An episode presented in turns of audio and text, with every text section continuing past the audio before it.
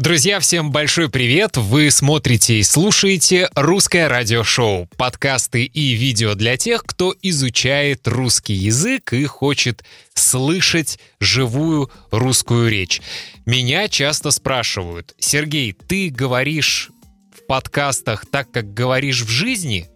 Да, да и еще раз да, может быть, чуть-чуть медленнее, чем обычно я говорю в жизни. Чуть-чуть, самую малость. Поэтому вы можете быть на 100% уверены, что вы слышите и слушаете живую русскую речь.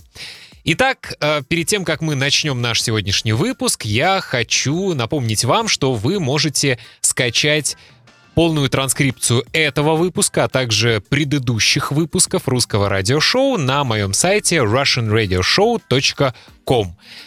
Один скрипт стоит 3 доллара США, но те деньги, которые я получаю, помогают мне поддерживать и развивать этот проект.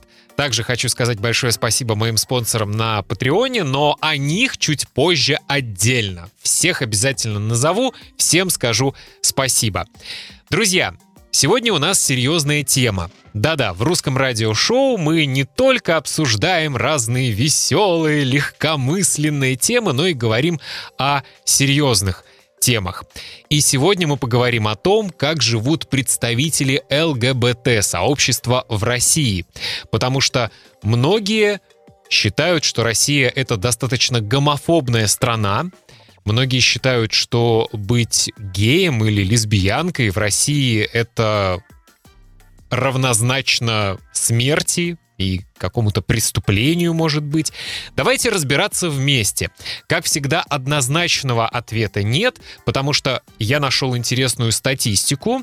Также у меня есть опыт общения с моими друзьями ЛГБТ, которые проживают в России. Итак, сегодня такая у нас серьезная тема. Если вам интересно, добро пожаловать в русское радиошоу. Вы изучаете русский язык? Эта программа для вас. Русское радиошоу. Для начала немного статистики. В конце 2021 года в России Левада-центр провел опрос. И жителям России задали несколько вопросов, связанных с ЛГБТ-сообществом. Например, один вопрос звучал так. Есть ли среди ваших знакомых люди гомосексуальной ориентации? То есть, есть ли у вас друзья или знакомые, или коллеги, геи, лесбиянки, трансгендеры? И оказывается, что 87% россиян сказали «нет». Среди моих знакомых и друзей таких людей точно нет, я уверен. 87%. 11% россиян сказали, что у них есть друзья и знакомые представители ЛГБТ-сообщества. 2% затруднились ответить на этот вопрос. Честно говоря, мне было бы интересно посмотреть результаты в других странах, но почему-то мне кажется, что если мы возьмем, например, результаты этого опроса в какой-нибудь европейской стране, то там будут результаты другие. Я так теоретически полагаю, что там больше людей скажут, что у них есть э, знакомые, которые принадлежат к ЛГБТ-сообществу. Но тоже европейские страны все разные. Как мы знаем, есть, например, достаточно католическая Польша, есть абсолютно свободная во многих смыслах э, страна, которая называется Нидерланды. Как всегда, я записываю подкаст, и мне кто-то начинает звонить. Одну секунду. А жінок п'янкта валанда бейксю вискас, аж аж бусь лайсвас. Давай, Ике. Извините, это мой друг, который позвонил и спросил, не хотим ли мы сегодня нашей компании пойти и поужинать вместе. Так, продолжаем наше русское радиошоу. Итак, эм, о чем я говорил? А, о том, что в разных странах Европы в том числе разная ситуация. Есть католическая Польша, есть абсолютно свободолюбивая страна Нидерланды, э, есть Венгрия, которую часто даже сравнивают с Россией. Не только в отрицательном смысле, но и в положительном тоже, не знаю. Так что э, тоже результаты, я думаю, в разных европейских странах будут разные. Еще один интересный вопрос был в этом опросе. Он звучал так. Как вы считаете, имеют ли право взрослые люди по взаимному согласию, то есть если оба этого хотят, вступать в отношения с людьми того же пола? И 53% опрошенных сказали нет. Неважно, что они там хотят, не хотят, нет, нельзя двум мужчинам или двум женщинам быть вместе. И я хочу подчеркнуть, что этот вопрос не об официальных отношениях, то есть не о браке, а просто о том, вот могут ли два человека одного пола жить вместе, любить друг друга, спать вместе. 53% россиян сказали нет, даже если они взрослые, даже если они этого хотят, они не могут этого сделать.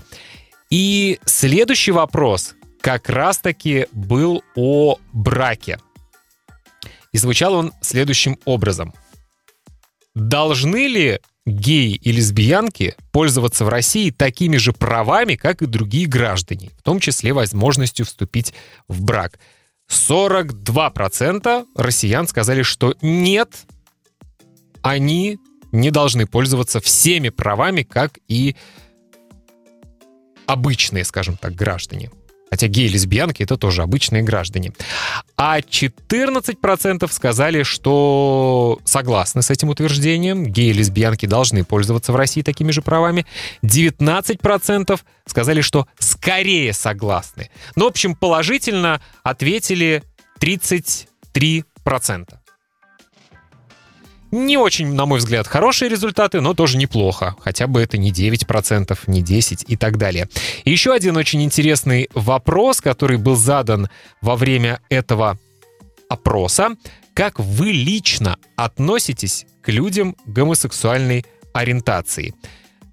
Этот вопрос задали в сентябре 2021 года.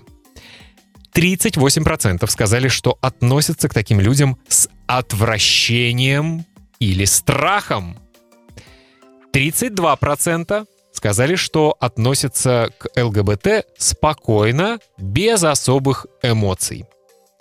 13% сказали, что относятся с раздражением. 9% сказали, что относятся настороженно. 4% затруднились ответить. 3% сказали, что относятся доброжелательно. То есть только 3% жителей России по результатам этого опроса можно назвать gay-friendly, как мы тоже иногда по-русски говорим. И 1% респондентов а, ответил, что относятся к ЛГБТ с интересом. То есть им хотелось бы пообщаться с этими людьми, им интересна эта тема. Вот такие результаты опроса, дорогие друзья. Не знаю, как э, реагировать на них, э, потому что, с одной стороны, я понимаю, что у каждого может быть свое видение ситуации, у каждого есть свое право высказывать свое мнение. Э, мне кажется, что демократическая свободная страна должна была бы стыдиться таких результатов опроса, но опять-таки это мое мнение, оно может не совпадать с мнением других людей. Напомню вам, что в России действует закон о, запрете пропаганды нетрадиционных отношений. То есть на практике это выглядит так. Если два молодых человека или две девушки идут по улице, и они захотят поцеловать друг друга, то любой прохожий может написать заявление в полицию, сообщить в полицию, что Два парня целуются, а здесь мама с ребенком. Ребенок увидит, что парни целуются и захочет быть геем. Так считают многие политики. Один мой друг на это пошутил.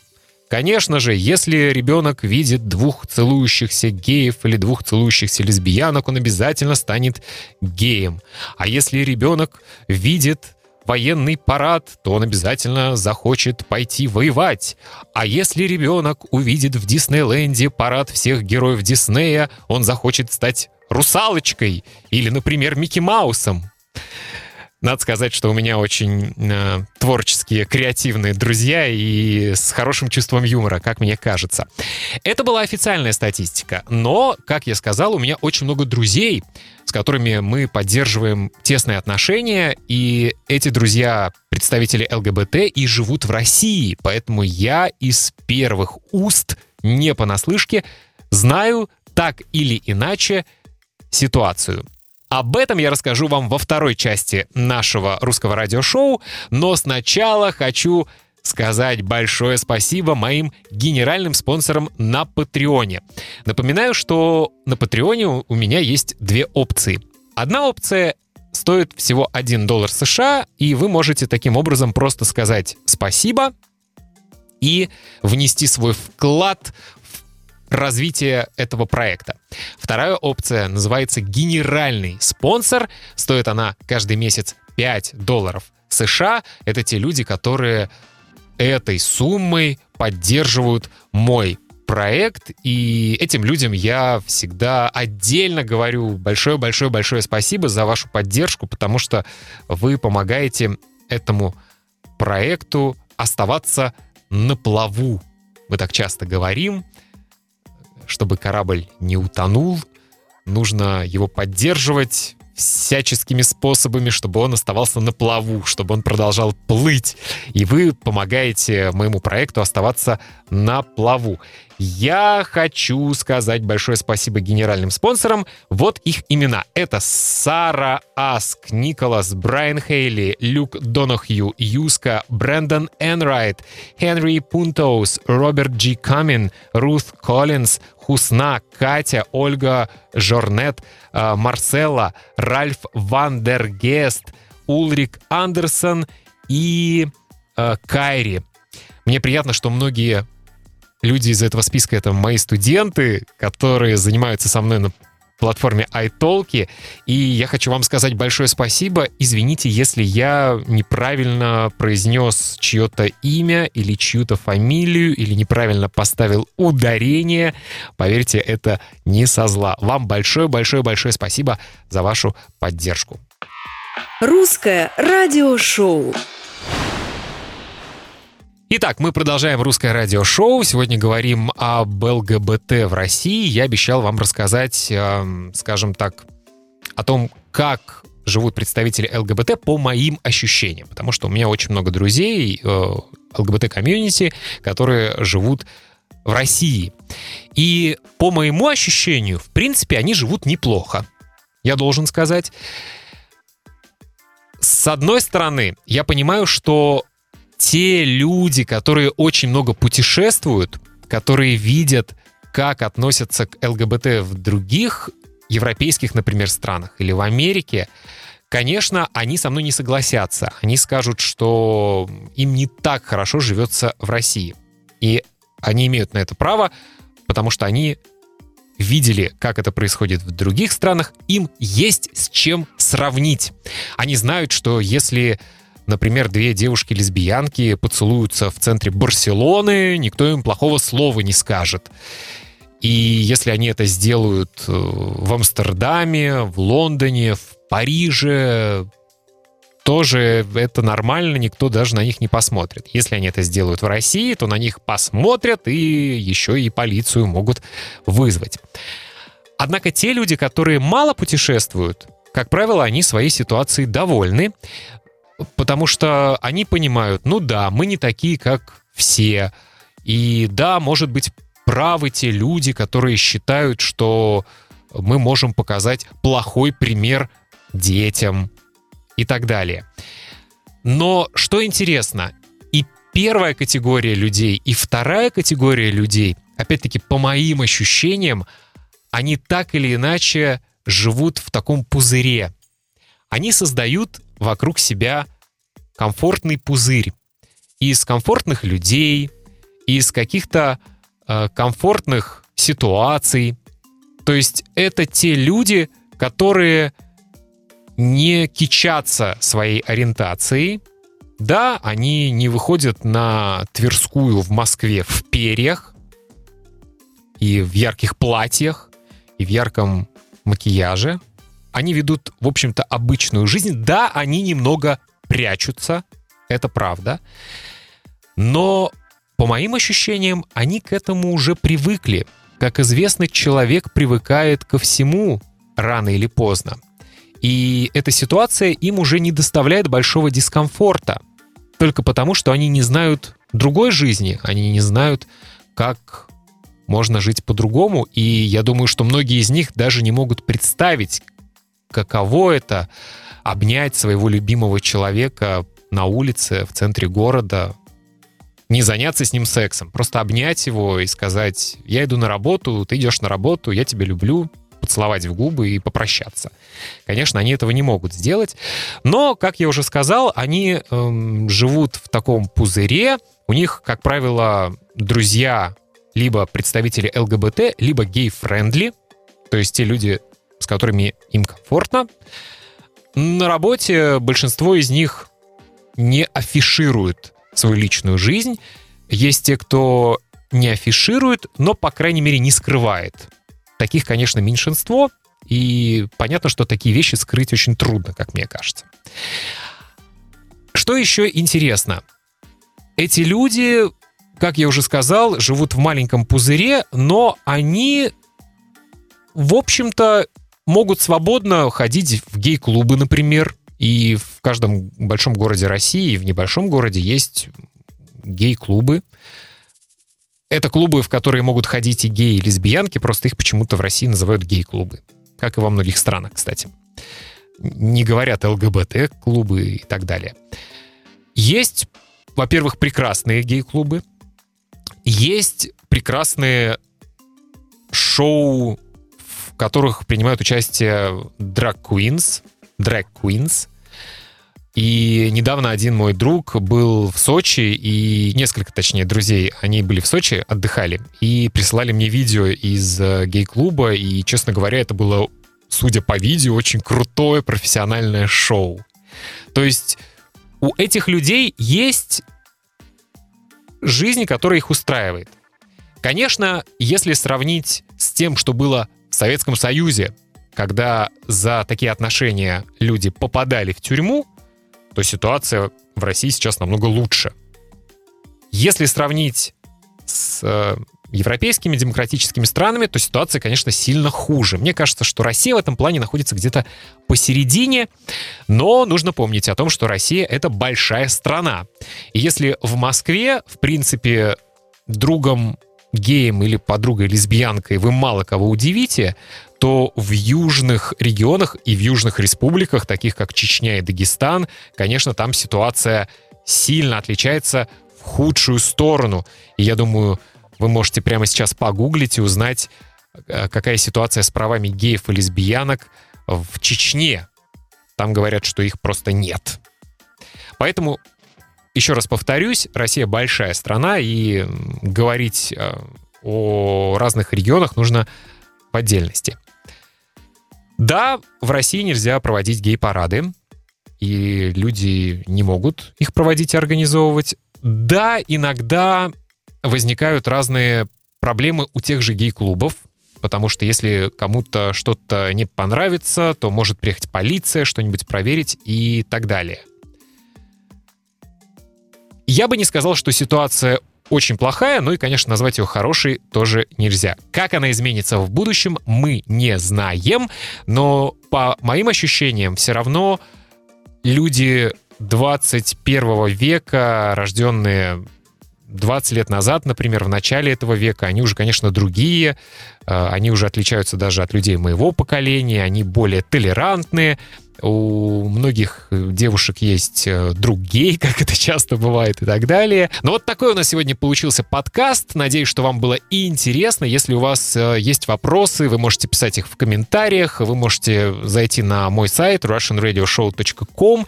Напоминаю, что также вы можете купить э, скрипт, полную транскрипцию этого выпуска русского радиошоу и прочитать все то, что я только что сказал, найти новые слова, фразы, подчеркнуть их, и потом каждый день слушать этот подкаст в течение недели или двух недель и автоматически запоминать новые слова и выражения, которые я употребил. И также напомню, если вы хотите стать моим студентом, я преподаю на платформе iTalki. Ссылку вы тоже можете найти в описании к этому видео или к этому подкасту, если вы слушаете. На сегодня все. Я Сергей Грифиц. Всем отличного настроения и самое главное, изучайте русский язык с удовольствием. Пока!